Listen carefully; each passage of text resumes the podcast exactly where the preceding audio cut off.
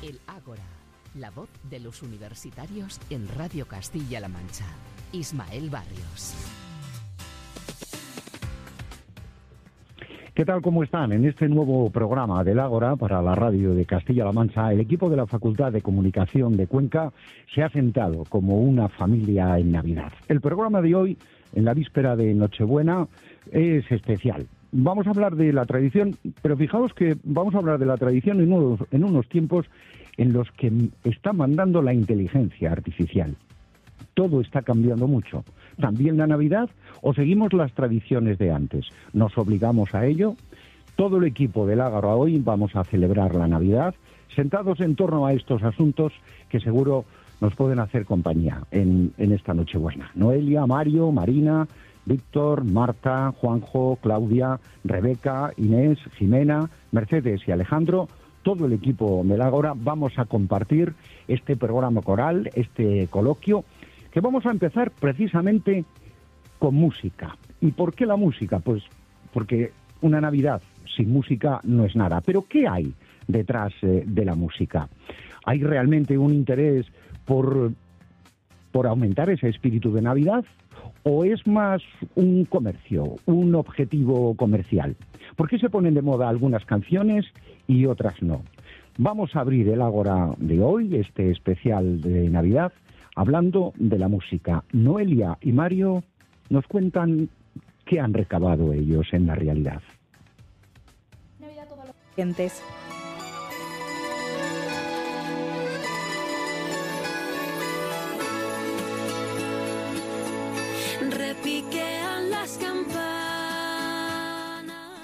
Feliz Navidad a todos los oyentes. Bienvenidos a este recorrido musical por algunas de las canciones navideñas más icónicas de todos los tiempos. La música tiene el poder de crear recuerdos especiales y en esta temporada festiva las canciones navideñas ocupan un lugar único en la memoria de todos. Exacto, Noelia. Pero aquí vamos a lo importante, vamos a hablar de números y datos. Si yo te pregunto por la canción más emblemática de la Navidad, ¿cuál crees que sería? Hombre, pues yo diría que la típica de María Carey, que suena en todos lados, ¿no?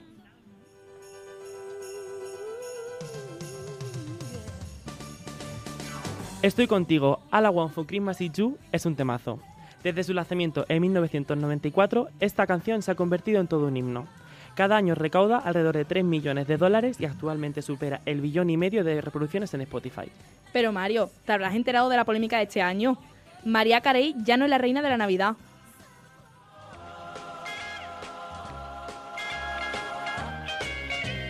Brendan Lee bate récord con su clásico Rocking Around the Christmas Tree, haciéndose con el número uno de la lista de Billboard por primera vez desde su lanzamiento en 1958. Alcanza los 12 millones de reproducciones diarias. Pero lo más curioso no es eso. Cuéntanos, Mario. Brenda, a sus 79 años, ha recibido una felicitación con flores de parte de María Carey, en la que se puede leer: Querida Brenda, felicidades por tu histórico número uno. Pasa unas buenas navidades, con cariño, Maraya. ¿Crees que realmente ella está fe- feliz por el éxito de Brenda? Hombre, a ver, yo creo que sinceramente mm, no creo que le haya hecho mucha ilusión ser destronada. Ya, Noelia, pero hablando de reinas, creo que tengo una que me gusta mucho más. Chanel ha sacado una versión del clásico de Mecano un año más.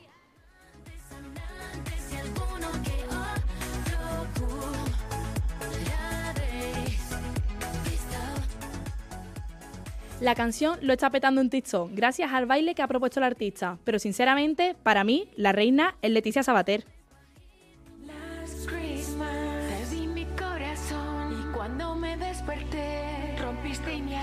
No hay año que falle. Ella siempre nos brinda un villancico con sus peculiares letras. Mario, ¿cuál es tu favorito? Mm, No sabría elegir. Trinchame el pavo y el polvorrón son míticos. Pero este año se ha superado con el hit Esta Navidad me comeré un pibón. Así lo cuenta el artista. Que está arrasando, el videoclip está arrasando, o sea, en un día tiene 300.000 visitas ya. Es una versión actual de la canción de las Christmas, porque pues la hemos actualizado, porque hoy en día la otra letra es muy bonita, pero está demasiado antigua. Ismael, yo creo que si queremos que la gente siga escuchando este programa, tendremos que dar por finalizada la sección musical. Hemos descubierto datos interesantes y curiosidades sobre las canciones navideñas por excelencia, incluyendo a Leticia Sabater. Y a todos ustedes, querido- queridos oyentes, les deseamos unas felices fiestas llenas de alegría y momentos especiales. Y por supuesto, que la música no deje de sonar. Sí, eso, eso está claro. La música no puede dejar de sonar. Me habéis sorprendido con una cosa, Noelia y, y- y Mario. Sí. Eh, ¿Por qué no, no, no está entre las preferencias de la gente, o al menos eh, lo que hemos escuchado en vuestro en vuestro reportaje, ¿por qué no está entre, entre la gente uno de los villancicos que más se está pegando, al menos en esta región, que es Tiempo de Paz de María Rosalén? Yo no sé si Sergio lo tiene por ahí, que lo puede, lo puede pinchar y lo podemos, ¿Lo podemos escuchar? ¿Qué dice Sergio? ¿Lo podemos escuchar? Porque este, este es un villancico que tiene ciertas características, ¿no? Eh, Como ahí suena muy, muy, muy de fondo. Es una característica. Escuchad. Repiquean las campanas, todos juntos en la plaza, cucurucho de castañas huele a lumbre y a turrón. Noelia, ¿tú, ¿tú has cantado alguna vez un villancico con bandurria? Con guitarra La y verdad, con la botella la de verdad es que ¿o no, para nada. Pero no me No, ¿y importaría, Mario? ¿eh? Ahora mismo me puedo delitar aquí A mí con me- algo. A mí me encanta Rosalén, es majísima, o una crack, pero es Leticia Sabater yo creo que se merecía su protagonismo en este programa, ¿no? Ya, ya, claro. Siempre os vais a, a Leticia Sabater y Una demás. Pero digo que, además, eh, eh, mm, María Rosalén Ortuño ha sido eh, este año nuestro crisma de Navidad especial en la campaña de Castilla-La Mancha Media con, con este tiempo de paz. Yo creo que este villancico va, va a tener mucho más recorrido, ¿eh? y ya lo veréis eh, cuando termine la, la La Navidad. ¿Habéis jugado a la lotería, Noelia, Mario? Siempre. Siempre se juega, a ver si toca. A ver si cae ¿Pero algo. jugáis a la lotería o echáis alguna que otra rifilla entre vosotros? Ambas. Claro. Bueno, pues a ver qué nos cuentan Marina y Víctor precisamente sobre estas rifas curiosas que hay en la Navidad.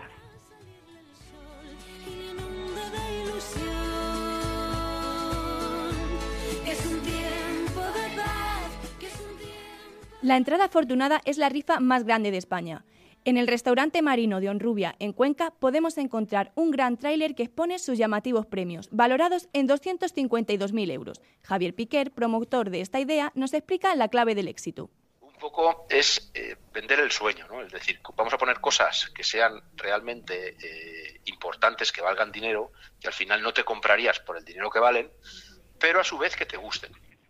Y es que entre sus premios encontramos una furgoneta Volkswagen California Camper, un sub Mercedes GLB, una bicicleta eléctrica, 50.000 euros en lingotes de ores, jamones 5J o un crucero en yate privado, entre muchos otros. Javier Piquer considera que uno de los premios más llamativos puede ser este. Podemos decir que hay una botella de coñac que vale 400 y algo euros. O sea, yo no me compraría ese, ese coñac en mi vida, vamos.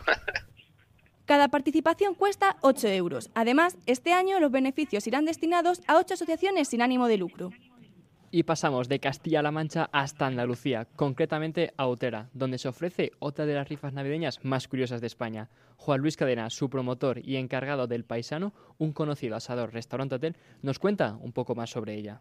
Pues te cuento, la cesta, lo que es la cesta, empezamos a hacerla en el año 2008.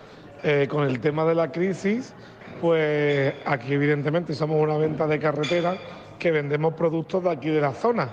Sus suculentos premios van desde un piso en Sanlúcar de Barrameda hasta una autocaravana. O si prefieres algo más fácil de llevar, también incluye un lingote de oro de 250 gramos. ¿Qué más se puede pedir? La cesta del año que viene ya está en marcha. No hemos terminado con, no hemos terminado todavía con esta cesta de este año. Estamos vendiendo las últimas papeletas ya que quedan. El sorteo el día 5 de enero y ya estamos buscando coches para el año que viene, pisos para el año que viene. Ismael, Marina, ya lo sabéis, aún estáis a tiempo de conseguir algún boleto y el próximo 6 de enero recibir un regalo que no será el de sus majestades.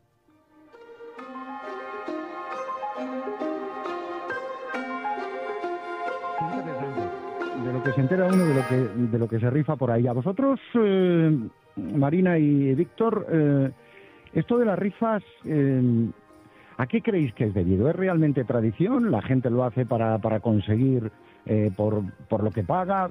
¿Por qué en la Navidad, por qué pensáis que en la Navidad, yo creo que más los más mayores que vosotros, ¿no? Nos da por, por intercambiarnos lotería y, y demás. ¿Por qué la suerte creéis que está en nuestras cabezas cuando llega Navidad? Hombre, yo creo, yo creo que se junta un poco eh, más con la lotería y pues sacar algo también nuevo y a lo mejor más curioso que no sea siempre el dinero. Por ejemplo, hemos visto una gran cantidad de premios. No sé qué opinará Marina. Pues sí, en esta fecha se relacionan mucho con los regalos, los obsequios y siempre esa ilusión está presente en las fechas y de ahí estas rifas que aportan esa magia. Mm. ¿Habéis echado lotería o alguna rifa este Yo- año? Yo siempre he echado lotería, rifa todavía no, pero igual después de este programa igual me planteo llamar a Juan Luis y, y a ver si le queda algún boleto. Sí, sí. Que eh, para el viaje fin de curso sí venderías eh, papeletas en algún momento, ¿no, Marina? Pues sí, siempre, pero más bien a la familia. Es lo típico de que te dan las papeletas para ahorrarte dinero, pero se la acabas vendiendo a todos tus conocidos y el dinero viene del mismo lado. Eso suele pasar. Bueno, hay que intercambiarse de lotería, hay que desearse mucha suerte, mucha suerte. ¿Y qué sería una Navidad? De esto vamos a hablar ahora en, en el Ágora, en este especial, en, Radio Castilla-La Mancha. Y tengo que señalar también eh, algo importante. Posiblemente eh, es- estaréis escuchando una diferencia de sonido. Es que el equipo del Ágora hoy está en el estudio de radio de la Facultad de Comunicación en Cuenca y yo les hablo desde los estudios centrales de, Radio Castilla-La Mancha. En este especial de, del Ágora, en Nochebuena, vamos a hablar de algo que ya forma parte de la familia de, de la Navidad. ¿Qué sería una Navidad sin, sin familia? Bueno, pues de eso nos va a hablar ahora, perdón, ¿qué sería de una Navidad sin publicidad? Digo que se ha convertido en algo muy familiar, pero realmente los anuncios de hoy día son buenos. ¿Cuáles son los que más se caracterizan? Luego les canto una sorpresa, pero antes vamos a escuchar el reportaje de Juanjo y Marta.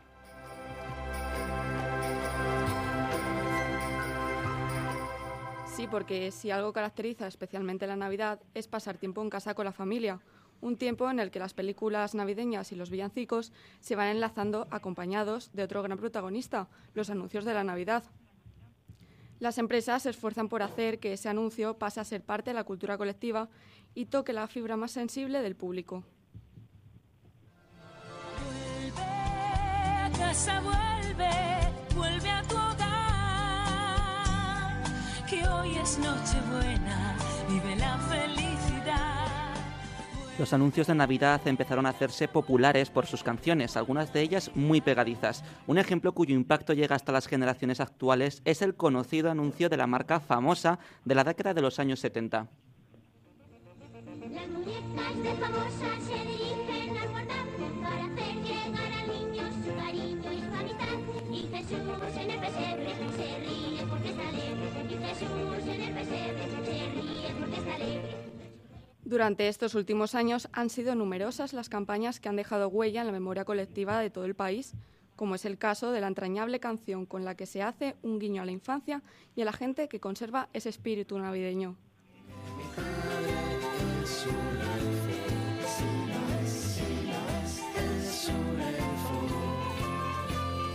Otra gran protagonista de la publicidad de estas fechas es la lotería. Al principio no generaba mucha expectación, pero todo cambió en 1998 cuando, a ritmo de vals, el actor Cliff Arrindale se convirtió en el calvo de la lotería.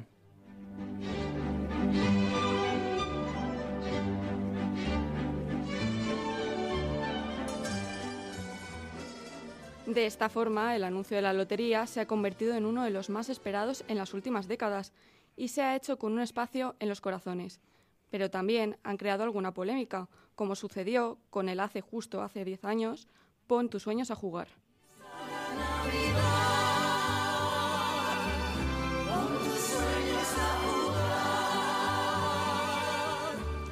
Estos anuncios se han convertido en los últimos años en auténticas historias. ¿Recordáis aquel que decía 21 euros por un café? Una historia sobre compartir sueños que se hizo realidad en la localidad castellano-manchega de Tarancón, cuando el 61.714 repartía en un bar de la localidad nada menos que 10.000 millones de pesetas. Un premio que los vecinos compartieron y disfrutaron, demostrando que la solidaridad y bondad siempre se abre camino en estas fechas.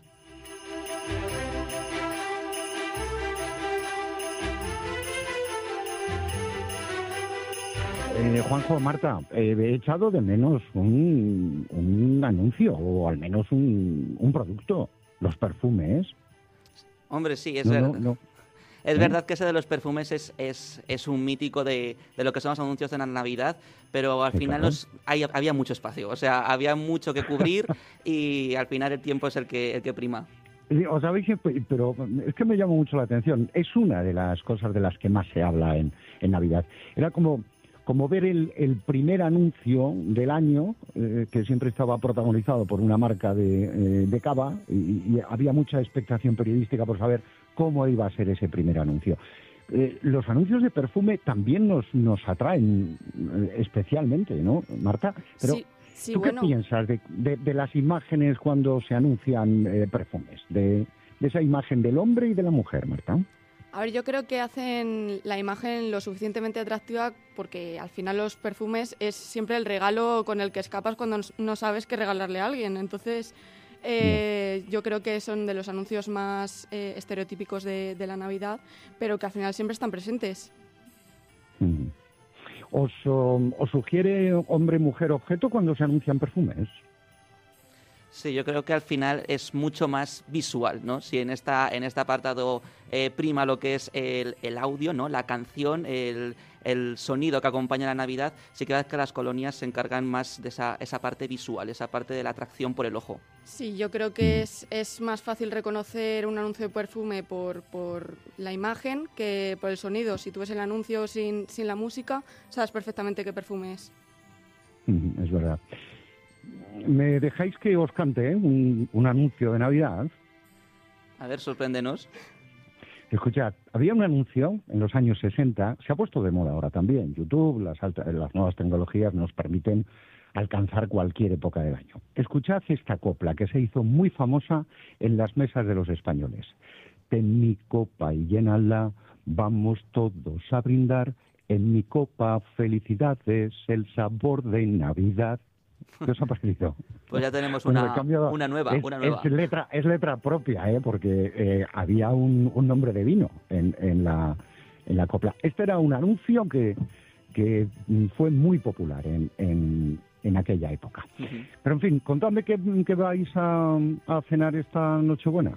Si ya tenéis, Plato ya no- tenéis el plan hecho. En mi casa se cena siempre sopita de mi tía y luego compramos Sopa. ahí un buen cochinillo. Sí, consomé y cordero, yo creo que es lo que protagoniza.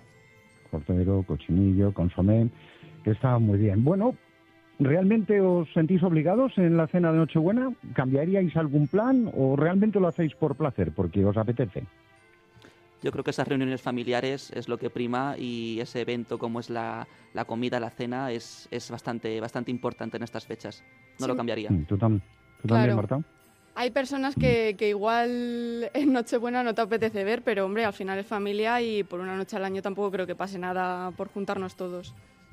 Bueno, escuchemos las conclusiones a las que han llegado, viendo la realidad, Sandra y Guillermo.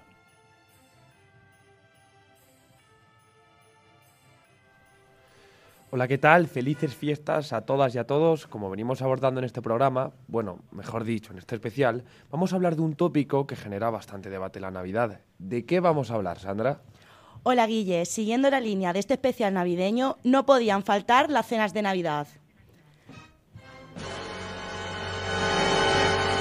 Algo que para algunos es muy especial, pero de las que otros prefieren escaparse. A lo largo del tiempo ha ido aumentando el nivel de vida y con ello su encarecimiento, algo que ha hecho que los locales, determinados que ofrecen estos servicios de comidas, cenas, servicio a domicilio, etcétera, hagan su agosto y aprovechen para obtener beneficios que no se dan a lo largo de todo el año. Sí, Guillermo, justo una realidad que ha hecho de esta bonita etapa del año una época consumista y menos tradicional. Pero si hay algo bueno en esto es el cachondeo, vamos, la fiesta.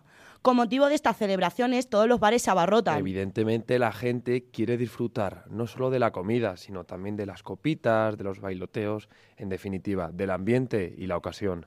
Por eso, aprovechando la oportunidad, hemos querido recopilar momentos únicos y anécdotas en cena de Navidad. Empezamos con Rosalía, que nos cuenta cómo fue su cena de Navidad. Una vez, ya que habíamos terminado de cenar, eh, nos fuimos de fiesta y estábamos bailando, todo mucha risa y de repente, bailando el ritmo, un compañero sería con la cabeza contra el suelo. Mundo, vaya pero con Dios. sin perder ni una gota de cerveza. Las cenas entre jóvenes siempre tienen algo que ofrecer y los talentos ocultos salen a la vista cuando hay confianza. En este caso, los bailarines no se quedan atrás y muestran todo su potencial. Esta es la historia de Mario González. Estábamos en la cena de clase de la universidad y hay un compañero que siempre le gusta bailar mucho y se bebió unas copas de más en la cena y luego en la discoteca empezó a bailar y de repente se puso a bailar como con un chico y hizo los pasos de Raúl Alejandro. Qué bueno, de verdad. A veces pensamos que cuando bebemos podemos dominar el mundo, pero luego la realidad... Estoy seguro que tú, Sandra, tal y como eres, tienes más de una anécdota que contarnos. Bueno, la verdad es que mis amigas y yo somos un poco especiales. Nos encanta dar la nota. Pero bueno, yo soy un poco más reservada. Seguro que tú tienes algo que contarnos. Pues ahora que lo dices, sí, Sandra, a veces sí que es verdad que los hombres somos un poco más brutos y, por ejemplo, recuerdo el año pasado hacer cuando ya eran altas de la noche, altas horas de la noche, un campeonato de volteretas, a ver quién de los chavales que estábamos caía de pie. Y bueno, uno de mis amigos eh, llevó la peor parte. Pero bueno, no quiero entrar en más detalles porque me alargo mucho a todo esto, me alargo mucho y nos quedamos sin tiempo. Sí, Guillermo, muchas gracias a todos un día más y feliz Navidad de parte de todo el equipo del Ágora.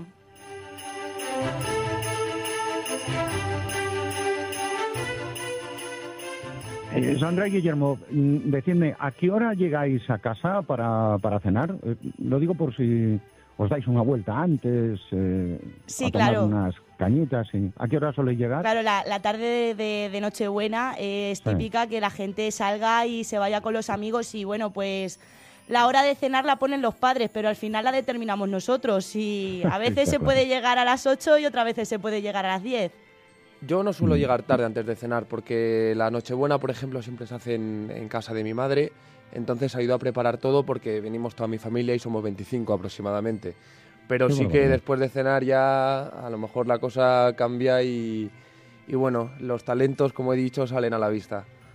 Bueno, que tengáis una, una buena noche. ¿Y qué ocurre cuando alguien se sienta en la mesa y tiene algún problema con un alimento o es alérgico a algo? Escuchemos lo que han averiguado en este sentido los menús alternativos María y Claudia.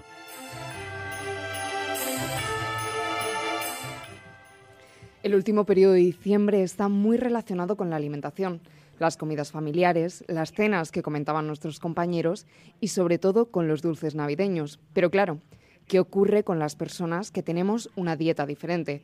Este es el caso de muchas personas y el nuestro en concreto. Así es, Claudia. Las fiestas navideñas son una fecha marcada en el calendario de todos, impacientes por reunirnos con familiares y amigos y disfrutar de un buen banquete. Pero somos muchas las personas que tenemos ciertas dificultades a la hora de encontrar un menú que se adapte a nuestras necesidades. Alternativas veganas, sin gluten o sin lactosa son algunas de las opciones cada vez más demandadas. Es verdad que en mi caso, como intolerante a la lactosa, tengo la opción de tomar lactasa, que es lo que nos falta a las personas intolerantes para poder tomar los productos lácteos.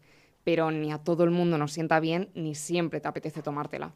Yo es por eso que, para quien no lo supiera, vengo a hablaros de tres dulces tradicionales de Navidad que podemos tomar sin problemas. Por un lado, el turrón de Irlache o el turrón de Alicante, que son muy típicos y que podemos tomarlos. Y por último, aunque hay alguna opción más, están los polvorones de almendra, que no de todas las marcas, pero que las más tradicionales no usan leche y los podemos comer sin miedo, que no todo van a ser ni restricciones ni alternativas. En mi caso, como soy vegetariana, lo que nunca falla en estas fechas es una receta de paté vegano para hacer unos entremeses buenísimos. La elaboración es muy sencilla. Lo primero que hacemos es tostar unas nueces hasta que estén doradas y las reservamos. Después sofreímos ajo y cebolla, a lo que posteriormente le añadimos tomillo y laurel. Cuando esto esté bien cocinado, añadimos champiñones troceados, vino, salsa de soja y seguimos cocinando unos minutos más. Y después retiramos el laurel. Este sofrito lo batimos junto a las nueces, un poco de pasta miso, lentejas cocidas, pimienta y sirope de agave. Y listo, ya se lo queda servir en picatoste o panecillo.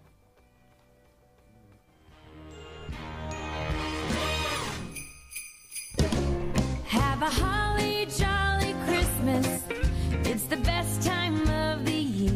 ¿Encontráis muchos problemas en vuestra vida normal, digo, cuando pasa la Navidad para eh, comer eh, en, en los restaurantes o en los sitios públicos? A ver, es verdad, mm, yo es eso lo que comentaba, tenemos la lactasa, pero mm, es que es eso, no la puedes estar tomando siempre. Y es verdad que sobre todo cuando salgo a cenar con amigos o cuando me voy por ahí con mi pareja encuentro muchas dificultades porque no todos los menús están adaptados y hay cosas en las que la gente no repara que sí que tienen lactosa. Bueno, María, tú lo tienes más fácil, ¿no? Porque ahora los restaurantes vegetarianos ya, ya proliferan, ya son más. Sí, No, bueno, antes no había. en mi caso la verdad que cada vez son más los restaurantes que ofrecen alternativas vegetarianas y no me puedo quejar, cada vez que voy a algún sitio siempre encuentro alguna cosa que sí que puedo consumir. Ah, y cuando llegó un juego mm, facilitó mucho lo de encontrar un regalo para, para los amigos, para la familia. Cuando llegó el amigo invisible fue todo un descubrimiento. So- Yo creo que para hacernos más cómodo ah, mm, la- la- el momento de, de regalar. A ver qué nos dicen en este reportaje Paz, Rebeca y Marina. Navidad es sinónimo de cenas, de fiesta, de familia. Y de regalos, Paz. Efectivamente, Marina. Y muchas veces esos regalos no son los que esperamos, para bien o para mal. En estas fechas ya es una tradición jugar al amigo invisible, ese juego en el que familiares o amigos se hacen regalos de forma anónima. Al parecer es originario de Venezuela, ya por el siglo XIX, y en ese momento se llamaba el compadre invisible o el amigo secreto. Para algunos puede significar una actividad divertida en la que demostrar a tus seres queridos tu aprecio por ellos. Pero para otros puede significar un apuro un compromiso no deseado, ¿verdad, Rebeca? Sí, hay veces que no se sabe qué regalar, que no se conoce a la persona que nos ha tocado y otras en las que, seamos honestos, la creatividad brilla por su ausencia. Seguro que alguno de vosotros alguna vez os han obsequiado con un vale para una cena en el McDonald's o artículos de cocina comprados directamente del mercado asiático más selecto, AliExpress. Hemos hablado con Álvaro y Claudia, oyentes de El Ágora, y nos hemos encontrado con las historias más diversas. En mi familia se suelen hacer regalos así como más para tontería, ¿no? Eh, por ejemplo, pues tienes un regalo y lo guardas en una caja, que esa caja tiene dentro otra caja, otra caja, otra caja, así muchas cajas, que luego a lo mejor el regalo no es nada, pero bueno, ese tipo de anécdotas, ese tipo de cosas sí que las solemos hacer. Con mis amigas es prácticamente obligatorio y muy importante que cada una lleve su regalo dentro de una bolsa de basura negra. Pues de esta manera todas las bolsas son iguales y no puedes identificar quién ha traído ese regalo. Para evitar situaciones desastrosas sería interesante saber cómo ser un buen amigo invisible. ¿Tenéis alguna idea, chicas, que se acercan las fechas y creo que alguno no, no tendrá regalo aún? Pues por un lado, si te ha tocado un amigo vegano, puedes hacerle una cesta de productos como queso vegano, carne vegana, etc. Total, son productos bastante caros y seguro que apreciará que lo cuides. Ropa que necesita todo el mundo en estas fechas también es una buena alternativa, como bufandas, gorros, calcetines. Y tampoco es mala opción regalar cosas hechas por ti mismo, como un dibujo, un cuadro o una manualidad. ¿Y vosotros hacéis amigo invisible este año? Pues lo cierto es que nunca lo he hecho, pero da la casualidad de que este año, tras hablarlo con mi círculo de personas más cercanas, como mi hermano, nuestros primos y algún amigo que tenemos en común, hemos pensado que puede ser buena idea para pasar un buen rato entre todos, especialmente porque ellos tampoco lo suelen hacer. Pero este año nos hemos animado y tenemos muchas ganas. ¿Y tú, Paz? Pues yo este año voy a hacer uno con mi grupo de amigos. Hemos puesto muy poco presupuesto porque la idea es que sean cosas hechas a mano. Y chicas, al hilo del amigo invisible, quería traeros hoy una variante. Se llama el enemigo invisible. Consiste en regalar cosas antagónicas a la persona. Por ejemplo, pues a mí que a veces me, me cuesta un poquito llegar puntual, me regalarían un reloj. ¿A vosotras qué creéis que os podrían regalar? A mí creo que una opción puede ser que me regalen una tortilla de patata con cebolla, porque no me gusta para nada la cebolla. ¿Y a ti, Marina? Mira, pues yo al hilo de la comida, un bote de judías blancas, es que las odio. La verdad, no me gustaría que estuviera en la mesa de, de Navidad. Aunque si me lo regalasen tampoco me importaría, porque como cuenta eh, Carla, Yo pienso que un amigo invisible eh, no tiene por qué gustarte en sí el regalo que, que te hagan, simplemente por eso, porque es, es un juego de una noche en la que todo el mundo participa y el fin que tiene ese juego es que todo el mundo se lo pase bien y que todo el mundo ría, pero no, no solemos eh, salir disgustadas. Terminamos eh, así el Ágora de hoy, este especial eh, Nochebuena, especial Navidad, que ha coordinado Luis Mauricio Calvo, el profesor de la Facultad de Comunicación de la Universidad de Castilla-La Mancha, y del montaje técnico se ha encargado el Departamento de Emisiones de Radio Castilla-La Mancha en colaboración con eh, los técnicos de la Facultad de Comunicación. El Ágora, recordad, siempre podéis escucharlo en nuestra plataforma de contenidos digitales CMM Play. ¡Feliz Navidad!